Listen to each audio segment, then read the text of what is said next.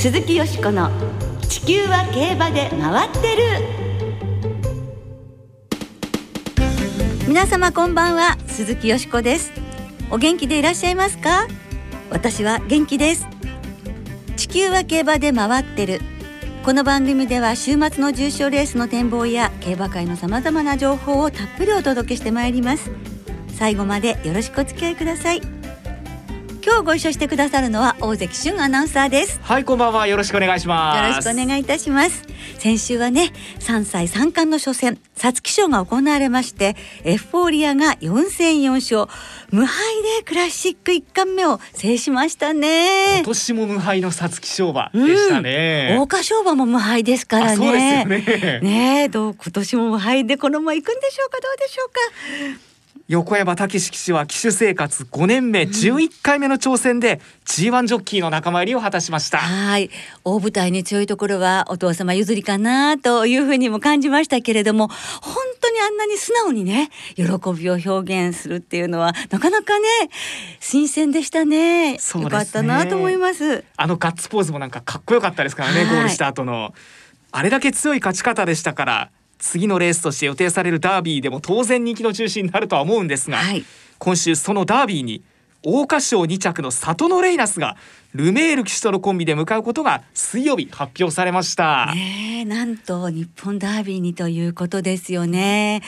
お兄さんの里のフラッグも去年挑戦しました。11着。さあ妹が雪辱を果たすことができるかということですけれど牝馬の日本ダービー参戦は2014年のレッドリベール以来7年ぶりでウォッカ以来14年ぶりの牝馬ダービー制覇を目指すということなんですよね。まあ同じ誕生日生まれとしては応援したいところですね。そうだったんですか、はい、そうなんです。はい。もうすごいなんかやっぱり夢のある挑戦ですよね。里見オーナーも国枝調教師もいよいよ初めてのダービー制覇にまたチャレンジということですからね。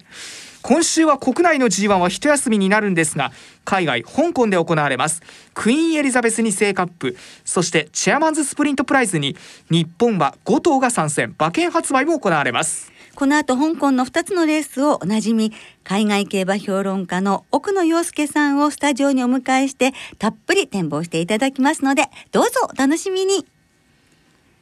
鈴木よしこの地球は競馬で回ってる。この番組は JRA 日本中央競馬会の提供でお送りします。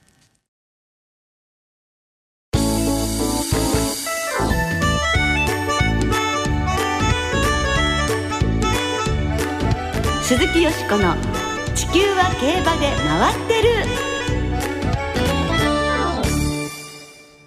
今年は2つのレースに5頭の日本馬が参戦。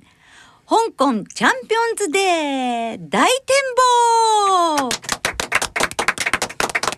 ということで今日は日曜日に香港シャティン競馬場で行われる香港チャンピオンズデーの G12 競争。クイーンエリザベス2世カップとチェアマンズスプリントプライズの展望をお送りいたします。展望するこの2つのレースは海外競馬馬券発売レースとなっています。JRA のインターネット投票による馬券の発売は25日日曜日の午前7時から発送予定時刻の2分前まで。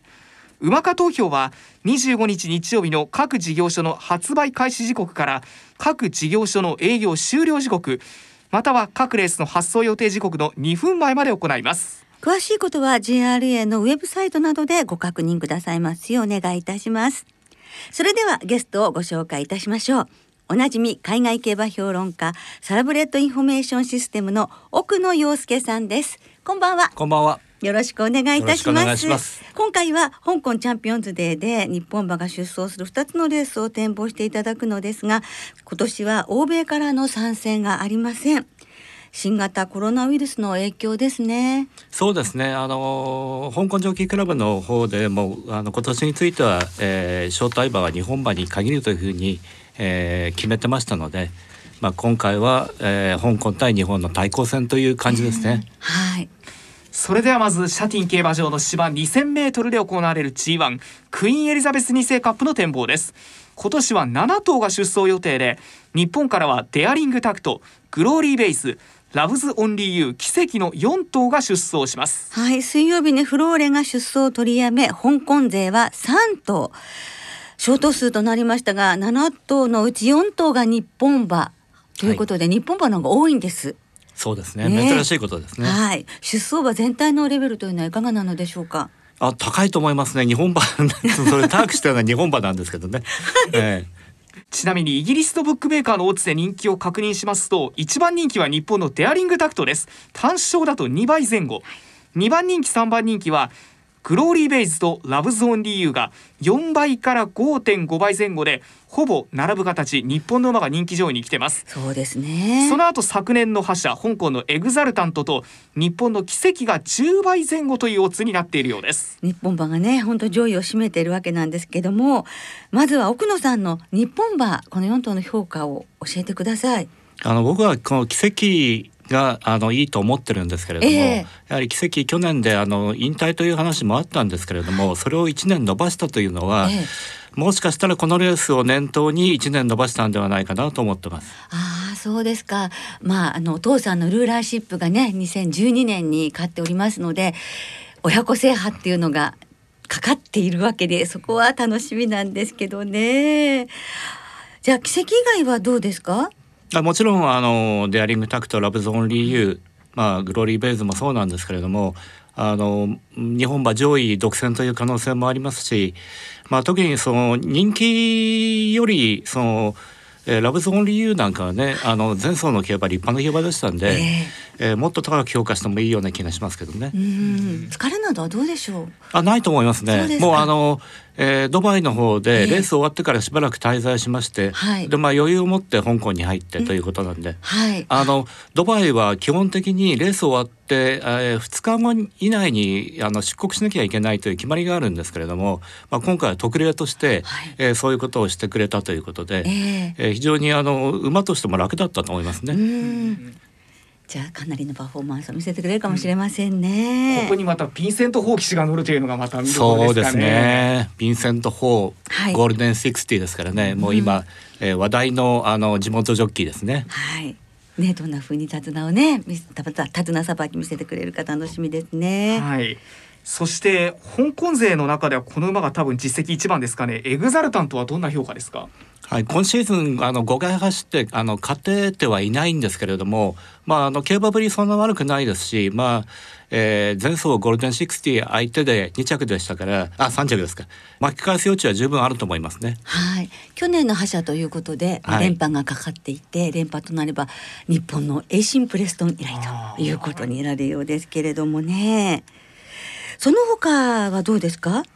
うんあとはもう香港のタイムワープとグロリアスドラゴンなんですけれども、えー、ちょっとこの2頭では力が足りないような気がします。う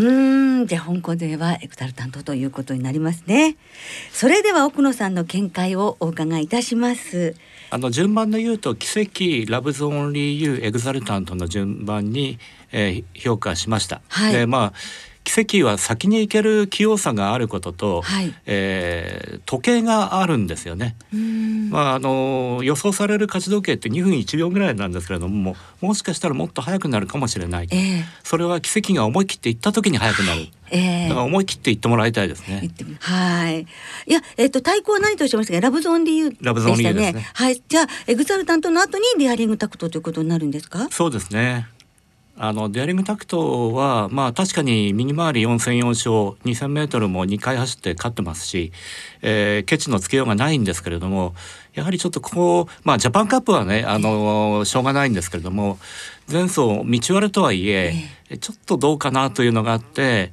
えー、一つ評価を下げました。はいさらに初めての海外遠征ということもありますね。グローリーベイズはあのちょっと不安な説も出てるんですけれども足元の。そうですね、えー、なんかあの前レース前々日にちょっと順位の方からチェックが入ったということでまあこれあの当日まで注目したいと思いますね。はいわかりました。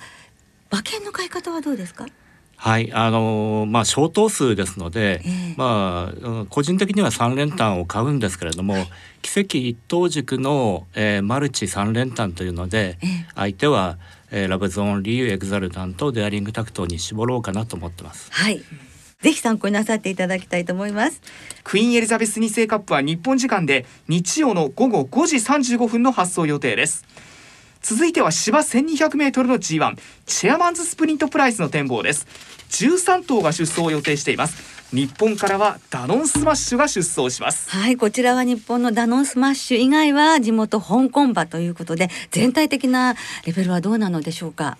まあ、あのダノンスマッシュは今あのアジアのスプリント王ですよね。はい。えー、でまあ対して、えー、12頭の香港馬なんですけども、えー、このうち8頭がもう去年のあの香港スプリントに出てダノンスマッシュの後塵を浴びてると。はいえーまあ、残る4頭の中に出てくる馬がいるかという競馬なんですけれども、はい、なかなかそういう馬も見当たらないので、えー、まあ消去法でいくとやっぱりダノンスマッシュが、えー、勝つ確率が高いのではないかなと思ってますね。はい、はい。ではこちらもブックメーカーのオッズで人気を確認しますと1番人気は日本のダノンスマッシュです。少し抜けた人気になっていて単勝2倍前後。2番人気がウェリントンで7倍から8倍それからビューティーアプローズコンピューターパッチアメージングスターストロンガーが9倍から13倍前後でこの辺り差がなく続いているというところのようです。はい。それではまあ日本のダノンスマッシュからお伺いしますが今回モレイラ騎手とのコンビです。さらに評価が上がりますか？そうですね、はい、やはりあの今モレイラ騎手、えー、リーディング1位なんですけれども、えー、そつなく乗ってくれると思いますね。はいそれでは続いては2番人気に今なっているんでしょうかね。こちらが上がり馬と言えるでしょうか。ウェリントンの評価も伺いましょう。前々回のハンデ戦1分7秒8という好タイムで勝ってきた4歳馬なんですけれどもね。今年あの4歳が割と人気になってるんですけれども、はい、まあトライアルでこの馬も5着に負けてるようにまだわかんないですね。この馬あたりの評価はちょっとまだわからないところがあります、はい。先ほど話があったようにこの馬はダノあのダノンスマッシュとは戦ってないそうですね。一頭ですね。はい、そして3番人気グループのコンピューターパッチ、ね、こちらも4歳馬です。昨年の香港スプリント6着ですがいかがですか？えー、この馬はですねあの中国本土のあのツォンフォー競馬場という今あの香港ジョッキークラブがトレーニングセンターとして使っているところがあるんですけれども、えー、そこに運ばれてあの調教を積んで、えー、競馬に出てきます。まあおそらく逃げるというふうに見られてるんですけれども枠順が7番枠なもんですから、はい、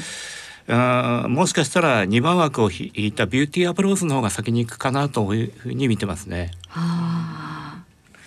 はあどうでしょう？その他で奥野さんが注目されている馬となりますと、はい、今あの申し上げたビューティーアプローズですね、えこれザカリー・パートンがあのこの馬を選んだということで、香港の方では相当こう人気が徐々に盛り上がってるんですけれども、はい、えこの馬がハナいったらこの馬が残る可能性があると思います。うん。その他はどうですか？穴馬的な存在をウォイッチウォーリアーという、まあ、成績は冴えないんですけれども、はい、この馬中団からなだれ込みということがありますしあとまあジョリー・バナーですね。あの香港スプリント2着に追い込んできて穴を出した馬なんですけれども、えー、この馬もあのツォンファっていうところに行って、えー、芝の調教をかけてあの、えー、本番を迎えようとしてますので、はい、まあこの馬は他力本願なんですけれどもねこの馬あたりが、えー、3着以内に来るとまた穴になっちゃうかなと。い。うような気がします、はい、やっぱりそう香港スプリント2着の割には人気がないという。そうですね。前走ボロ負けでしたからね、え。ー、それがねやはり響いているということなのでしょうか。では奥野さんはどのようにまとめていただけるでしょうか。これは二頭軸にしようと思ってまして、えー、ダノンスマッシュとビューティーアプローズを二頭軸でどうかなというふうに思ってます。はい。相手そそこからはい。相手はまあ手広くまあコンピューターパッチ、はい、えー、アメージングスター、はい、ウェリントン、はい。えー、ボイッチウォリアー、はい、ジョリーバナー。ジョリーバナー。はい、はい、というところで、えー、こうジョリーバナーとかね、はい、とかなりちょっと後輩となるのかもしれませんね。このボイッチウォリアーもね来たらいい跳ね。るでしょうねこれねそうですよね。はい。楽しみですね。ぜひこちらも参考になさってくださいチェアマンズスプリントプライズは日本時間で日曜の午後3時50分に発送予定です。このチャンピオンズデーの模様はラジオ日経第一で午後4時45分から実況生中継でお送りしてまいります。チェアマンズスプリントプライズは地方競馬実況中継の中で実況生中継でご紹介します。はい。レースはぜひラジオ日経第一でお楽しみください。今日は駆け足で奥野洋介さんに香港の2つのレースを展望していただきました、えー、またぜひ海外競馬のお話スタジオでお聞かせいただきたいと思います。でも最後に、はい、あのチャンピオンズマイル4時55分発送ですけれども見どころを簡単に教えていただけますか？はいやはり今13連勝中香港競馬の顔、えー、ゴールデン60の競馬ぶりでしょうかね。えー、ねこちら本当に注目したいですね。奥野さん今日お忙しい中どうもありがとうございました。ありがとうございます。えー、以上今日は特集で香港チャンピオンズで大展望をお届けいたしました鈴木よしこの地球は競馬で回ってる。ここからは週末に行われる重賞を展望していきましょう。その前によしこさん、はい、先週の皐月賞、はい、中山グランドジャンプ。両方飛ぶ的中おめでとうございます。こんなことはね年にね一回あるかないかのことで本当に嬉しいございましたね。中山ねグランドジャンプはお重調査がね残念でしたけれどもまあ最後まで頑張ってくれましたけどね。やはりあの熊沢騎手ベテランの味でケンフォファバルトが頑張ってくれてまあでも名称脱歳強かったですね。いやもう森和真騎手とのこう、あうんの呼吸と言ったらいいんでしょうかね。ねもう新王者誕生ということになりました。皐月賞はね本当にねドラメンテ3区のタイトルホルダーがね2着によく頑張ってくれて。8番人気でしたからね。もう嬉しかったですね。はいどうもありがとうございます。今週もぜひよろしくお願いいたします。大満足しちゃっているんですけども。はい。今週は土曜日には新潟競馬場で福島牝馬ステークス、日曜日に東京でフローラステークス。阪神でマイラーズカップが行われます、はい、まずは日曜に東京で行われます。3歳牝馬による芝 2000m の G2 フローラステークスの展望です。オークストライアルです。2着までに入るとオークスへの優先出走権が与えられる一戦となっています、はい、今年は17頭の対戦となりました、えー金曜日正午の段階で東京天候晴れ芝ダートとも量です。9時の段階でクッション値10.2ですからやや固めというところですね、はい、8時半の4コーナーの冠水率10.5%これ東京ではかなり乾燥した状態に入るということだそうです、ただ日曜日の東京曇りに落ち一時雨という予報が出てましてもしかしたら雨が午後から夕方にかけてあるやもしれないということですが、はい、さああれだけ桜花賞で強い勝ち方をしたソダシに挑む馬がここからいるのかというところですけれど。そうですよね。ぜひぜひオークス目指してね。もうその出走権を勝ち取ってほしい馬ばかりでこれ本当に悩むんですよね。そんな中で私ですか？はい。7番のメイサウザンアワーですね。これはトゥザビクトリーの孫ということで、はい、トゥザビクトリーはあのオークスはね2着だった。しかもほんと僅差ウメノファイバーにね。そして、えー、お母さんのディナシーも、まあ、デビューできなくてね。だけど6億円あそうでしたね。セレクトセールで、でやっぱりねこのトゥザビクトリーのファミリーをちょっと中心にしたいのとそれからオヌールですね。隣8番のアブニール・セルタンの娘ですけれどもあの日本にね現役が終わってからフランスからフランスの二冠馬でオークスも飼ってますけど日本に輸入されてあのこのお姉さんのデゼルとオヌールと2頭だけしか埋めなくてそれであの他界してしまったんですよね。ですからこのヌールにお母さんと共にフランスと日本のオークス制覇っていうのを目指してほしいので出走権を得てほしいなと思います。その他男を相手にこう一点で頑張ったウィン・アグライアとパープル・レディさらにソダシに最も近い存在ですねこのメンバーの中で。ユーバーレーデン、はい、この5頭の思い切ってボックス取り紙になっちゃうかもしれないけど1番3番7番8番9番ちょっと金額を考えてねボックスでいきたいと思いますます。私ですか？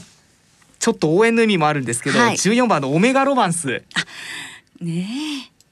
ヌーボレコルトの下ですからね、はい。新馬戦がよくこれ届いたなというような、えー、結構インパクトがある末足でしたし、はい。えー、前回のミモザ賞が6着だったんですがちょっと馬場が渋っていたとも影響したのかなと。開幕週の東京でどんな走りができるか見てみたいということもありますし、はい、あやってみたら今週も今年も横山武史騎手だったねって、えー、ウィン・バリリンが横山武史騎手で、はい、そうですね。ここがあの重賞初制覇でしたからね、ね、今年もぜひこのコンビでオークス行ってほしいなということで頑張れ馬券ちょっと買ってみたいですけれどもね。はい続いては阪神で日曜日に行われます。こちら安田記念につながってくるレース。芝 1600m の G2 マイラーズカップの展望です、はい。1着馬には安田記念への優先出走権が与えられる一戦となっています。今年は16頭。金庫賞でデアリングタクトに勝ったギベオン連勝中のエアロロノア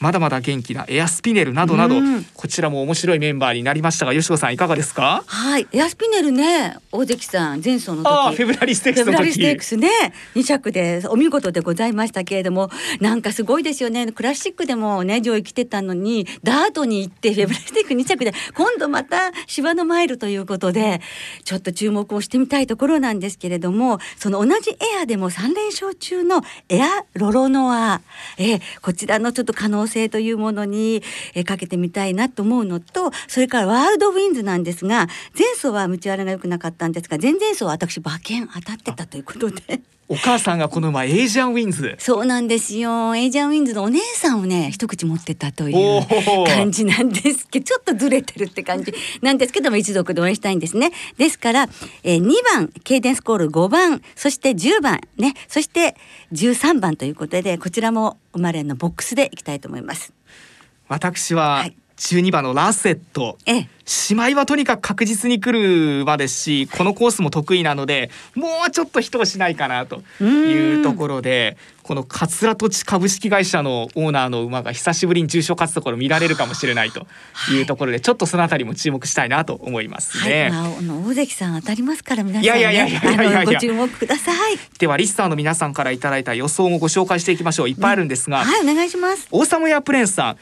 楽しみな香港チャンピオンズデーがありますねと。ダノンスマッシュの G13 連勝に期待ですと、マイラーズカップエアスピネルフローラステークスオヌール福島牝馬ステークスドナアトラエンテ注目とはい。いうことですね、ゾータンさんはマイラーズカップケイレンスコールとダイワキャグニー。フローラステークスウィンアグライア福島牝馬ステークスはアブレイズ。中堅さん福島牝馬ステークス馬場が荒れていることを考えてミスニューヨークとロザムールからポカポカ湯たんぽさん。フローラステークスはオヌールの3連勝に期待。マイラーズカップはケイレンスコール。福島牝馬ステークスジェンティルドンナの妹ドナアトラエンテに注目ですと。ワールドエースさんフローラステークスはスノークオーツ。マイラーズカップはアルジャンナで勝負と。平成生まれのヤブくんさん福島牝馬ステークスミスニューヨーク。フローラステークス馬場が良ければオメガロマンス。マイラーズカップは笹田厩舎でエアの2頭エアスピネルとエアロロノアに期待ですと。武田真美子さん。フローラステークスはユーバーレーベンとオヌールマイラーズカップはケイレンスコール。福島牝馬ステークスはドナアトラエンテ。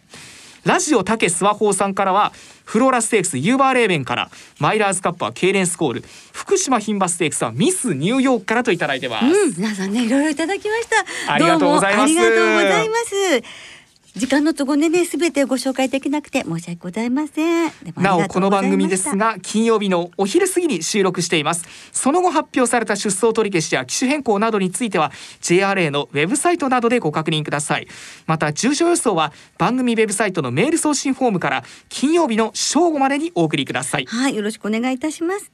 来週は G1 春の天皇賞青葉賞の展望を中心にお届けいたします。そして特集で5月の重賞思い出のレースをお送りします。皆さんの思い出のレースは来週の水曜日4月28日までにお寄せください採用された方の中から1名の方に馬産地北海道浦河町在住の写真家内藤律子さん撮影のオグリキャップや子馬の写真などがプリントされたクリアファイルをプレゼントしますはい、皆さんのレース予想、そしてたくさんの思い出お待ちしております。今日もそろそろお別れの時間となりました。今週末は東京阪神新潟と3つの競馬場でレースが行われます。今週も春の3歳重賞3歳リステッド競争は馬連がお得です。5月29日の青いステークスまで3歳の重賞と3歳リステッドレースの馬連は通常の払い戻し金に売上の5%相当額を上乗せして払い戻しされます今週末は先ほど予想しましたフローラステークスが対象レースです。はい。フローラステークスお得な馬連にチャレンジしてぜひ当ててください。そして今週も事前にネット予約で指定席を購入した方限定ではあるんですが東京阪神そして新潟競馬場にご入場いただけます。またパークウィンズウィンズエクセルでは事業所ごとに営業日時発売レースを制限して営業しますなお地震の影響の残るパークウィンズ福島競馬場は引き続き営業を見合わせます。詳しくは JRA のウェブサイトなどでご確認ください。はいよろしくお願いいたします。そして、えー、幸運にもね競馬場にいらっしゃれるという皆様パドックなど密にならないようぜひご協力よろしくお願いいたします。それでは週末の競馬、まあ、今週は馬券が発売される香港のレースも合わせて存分にお楽しみください。お相手は鈴木よしこと大関俊でした。また来週元気にお耳にかかりましょう。鈴木よしこの地球は競馬で回ってる。この番組は JRA 日本中央競馬会の提供でお送りしました。